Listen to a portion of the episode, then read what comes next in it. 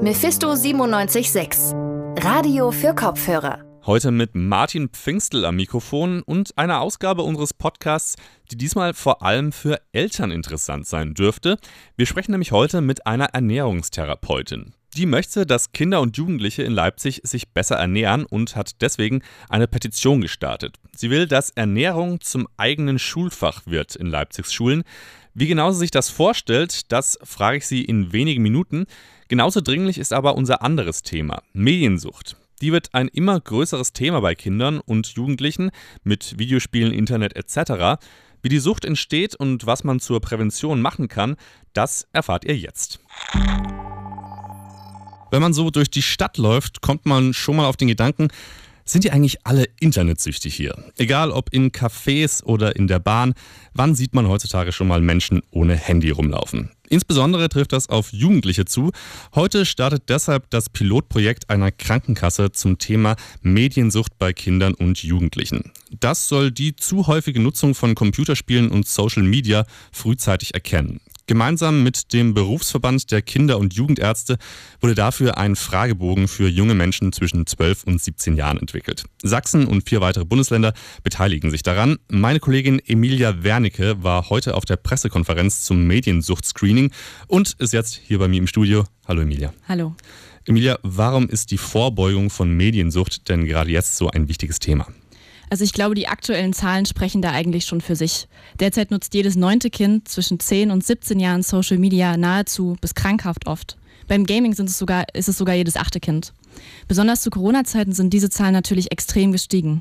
Durch den Unterricht zu Hause sind die Kinder gezwungen, viel Zeit vor dem Laptop zu verbringen. Oft bleibt es natürlich nicht bei einer reinen Recherche und die Jugendlichen lassen sich ablenken.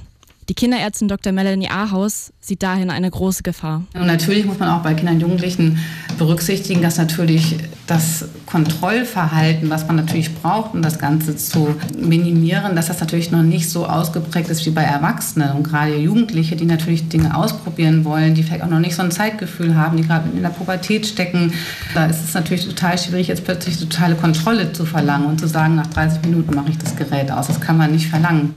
Kinder lassen sich also vom Internet gerne ablenken, was natürlich nicht unbedingt gleich bedeuten muss, dass sie auch eine Sucht entwickelt haben. Woran merken die Eltern denn, dass ihre Kinder mediensüchtig sind? Genau, also hohe Bildschirmzeiten sind natürlich nur ein Faktor, der auf eine Sucht hinweisen kann. Aber auch die verminderte Leistungsfähigkeit kann ein Zeichen sein. Man muss sich also fragen, ist das Kind zum Beispiel immer müde oder sind die schulischen Leistungen schlechter geworden? Oft geht auch soziale Isolation mit der Sucht einher. Das neueste Videospiel wird vielleicht plötzlich wichtiger als Freunde und Familie. Und auch andere Hobbys werden zum Beispiel kaum noch ausgeübt. Generell sollte man natürlich auch auf psychische Auffälligkeiten achten. Ist das Kind zum Beispiel leicht gereizt oder ständig nervös, könnten das Anzeichen sein. Wenn diese Faktoren dann also auf das eigene Kind oder eventuell auch auf einen selbst zutreffen, was kann man denn dann machen? Also zuerst muss ein Fragebogen ausgefüllt werden und den können die Betroffenen dann online ausdrucken und mit zu ihrer Untersuchung beim Arzt nehmen. Und wenn das Ergebnis auffällig ist, berät der Arzt ganz individuell und erklärt das weitere Vorgehen. Bei besonders schwerwiegenden Fällen ist auch eine Behandlung in der psychiatrischen Praxis für Kinder und Jugendliche möglich. Du hast jetzt einen Fragebogen erwähnt. Wie kann man sich den Fragebogen denn vorstellen? Also auf dem Fragebogen sind Aussagen, denen die Betroffenen zustimmen oder gegebenenfalls auch widersprechen können. Man hat fünf Antwortmöglichkeiten zwischen ich stimme überhaupt nicht zu und ich stimme völlig zu. Und pro Antwortmöglichkeit werden dann Punkte verteilt wird ein bestimmter Wert, es wird ein bestimmter Wert erreicht dann und dann kommt erst eine Behandlung in Frage. Für Dr. Ahaus sind die tiefgreifenden Fragen das Besondere an diesem Fragebogen. Sie kritisiert nämlich Fragebögen, die nur wissen wollen, wie viel Zeit verbringst du denn eigentlich vom Bildschirm.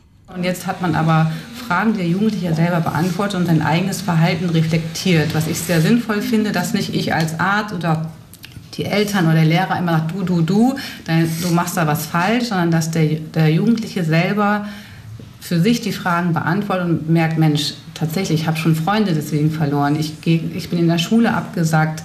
Ich habe viel, vielschichtige Probleme zu Hause. Das finde ich sehr wichtig und sehr gut. Derzeit findet das Pilotprojekt nur in Sachsen und in vier weiteren Bundesländern statt.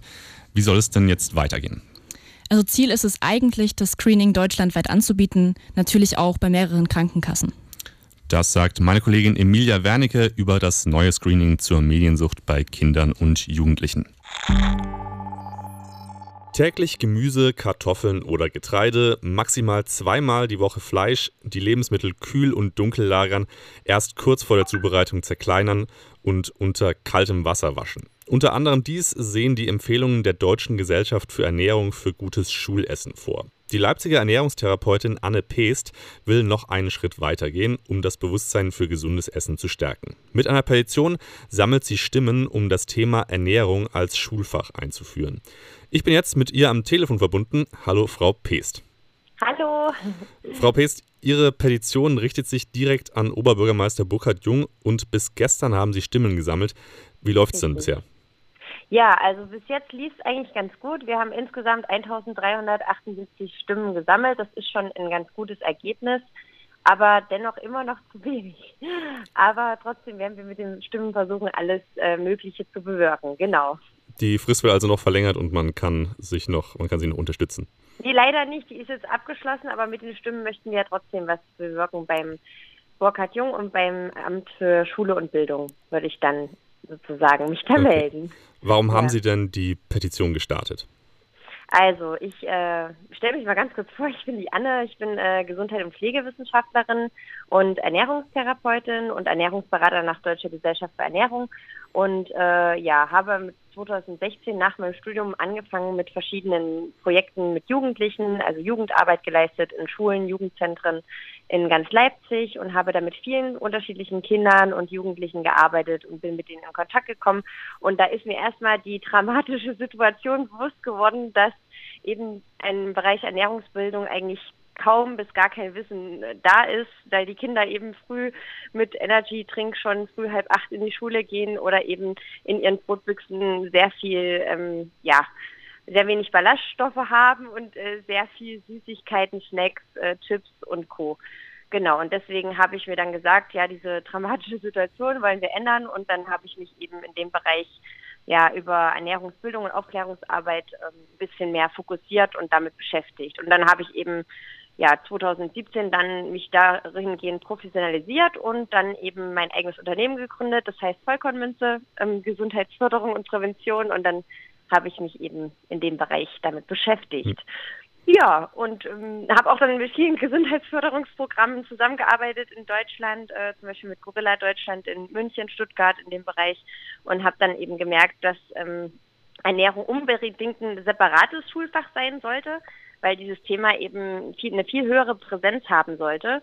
Ich meine, jedes Kind, jedes kleine Kind weiß, dass Obst, Gemüse gesund ist und Vollkornbrot gesund ist, aber eben die Umsetzung, die fehlt meist. Und deswegen sollte es in der Schule wirklich ernst genommen werden, weil Ernährung ist unsere Grundlage für unser tägliches Leben und jeder Mensch ernährt sich und sollte sich eben richtig ernähren.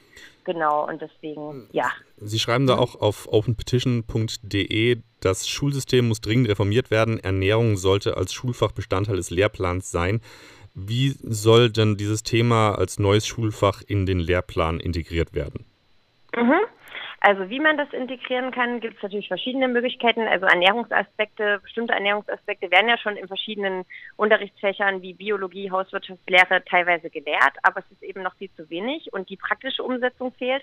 Und da ja die Lehrer eben diese, dieses Fach Ernährung sozusagen nicht abdecken können, weil sie gar nicht in dem Bereich äh, geschult sind, sollten Ernährungsfachkräfte wie Diätassistenten, äh, Ernährungswissenschaftler und Ökotrophologen eben integriert werden äh, in das Fach Ernährungsbildung und das sollte dann vormittags in den Unterricht genauso wie Mathe, Deutsch und Co.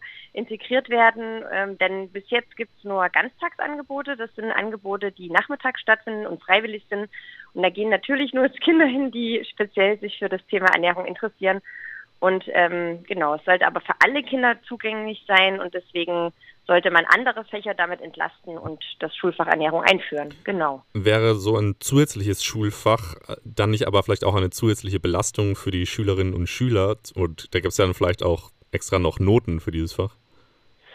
Also ich denke nicht, dass es eine zusätzliche Belastung ist, weil es äh, die ja auch für den Alltag lehrt, also für den Schul-, Studium- und Arbeitsalltag. Also es wird die, glaube ich, eher in ihren alltäglichen, äh, ja, in dem Alltag einfach entlasten. Und ähm, man kann ja dann mit anderen Fächern absprechen, wo man eben äh, vielleicht Stunden reduzieren kann und dann eben dieses Fach praktische Ernährungsbildung integrieren kann. Es geht ja nicht darum, dass das jeden Tag mehrere Stunden durchgeführt wird, sondern einmal die Woche ein paar Stunden praktiziert wird, sodass die Kinder eben einen, wieder einen Bezug zu Lebensmitteln finden eben und die eben praktisch anwenden. Hm. Genau, und dann gesund kochen.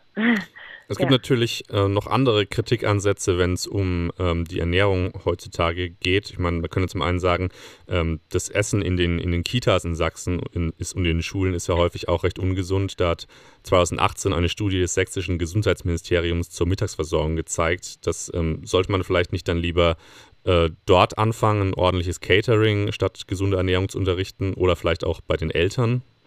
Mhm. Ja, das ist ein ganz wichtiger Ansatz. Darüber spreche ich auch immer wieder mit meinen Kollegen. Also das Thema Schulverpflegung und Gemeinschaftsverpflegung ist natürlich auch ein sehr, sehr wichtiger Punkt. Und da schauen wir auch von oben drauf mit unserem Angebot der Ernährungsbildung, denn es gibt ja verschiedene eben in der Schulbildung. Dass eben äh, in der Schulverpflegung gibt es eben Pausenbrote, die mitgenommen werden von den Schülern. Das Schulessen kann angepasst werden. Das, die Kioskangebote sind teilweise viel zu ungesund und deswegen sollte man da eben alle Ebenen der Essens, an der Essensangebote in den Schulen betrachten.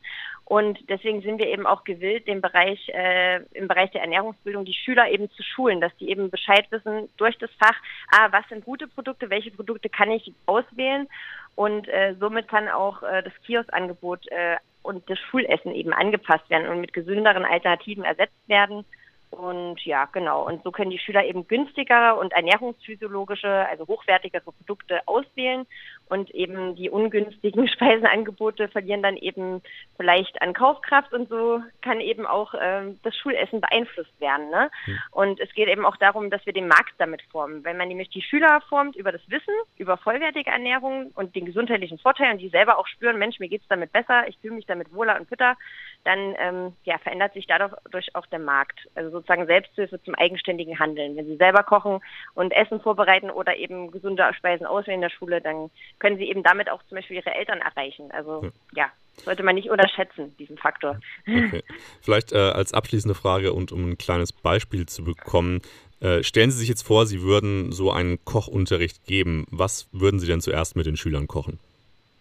Ja, also zuerst fängt man eigentlich immer erstmal an mit so gesunden Aufstrichen und gesundes Pausenbrot. Wie kann ich meine Brotbüchse eigentlich so gesund gestalten, dass da vielleicht sogar noch gesunde Süßigkeiten drin sind? Das klingt immer erstmal ein bisschen verrückt, gesunde Süßigkeiten, aber man kann eben auch äh, Sachen in die Schule mitnehmen, die eben nicht ohne Ende Zucker oder Fett enthalten. Und dann würde ich erstmal mit diesen Pausenbroten anfangen und dann eben mit schnellen, einfachen Gerichten, die fürs Mittagessen oder fürs Abendbrot, die man zubereiten kann, ja, genau, so würde ich erstmal anfangen und dann eben Stück für Stück äh, verschiedene Speisen und Gerichte erarbeiten, sodass die Kinder eben immer mehr mitkriegen und Jugendlichen, okay, ich kann natürliche Produkte wählen und diese natürlichen Produkte machen mich, halten mich genauso fit und gesund, genau. Okay, bei gesundem Essen fängt man also erstmal bei den Grundlagen an. Das sagt Ernährungstherapeutin Anne Peest. Sie hat eine Petition gestartet, um Ernährung als Schulfach einzuführen. Frau Peest, ich bedanke mich fürs Gespräch. Dankeschön und einen schönen Tag noch. Das war's auch schon wieder mit Radio für Kopfhörer Leipzigs Tag im Rückblick. Gerade für Eltern, denke ich, hatten wir auch diesmal wieder eine spannende Sendung mit Themen über gesunde Ernährung an Leipzigs Schulen und Medienabhängigkeit bei Kindern und Jugendlichen. Dafür, dass Sie diese Themen so spannend aufbereitet haben, bedanke ich mich wie immer bei meinem Team. Von unserem Podcast, darauf möchte ich euch noch hinweisen, gibt es werktags täglich eine neue Folge. Das heißt, ihr könnt auch morgen wieder einschalten bei Spotify, iTunes etc. Ich verabschiede mich an dieser Stelle. Mein Name ist Martin Pfingstel. Macht's gut und bis zum nächsten Mal. Mephisto 976 Radio für Kopfhörer.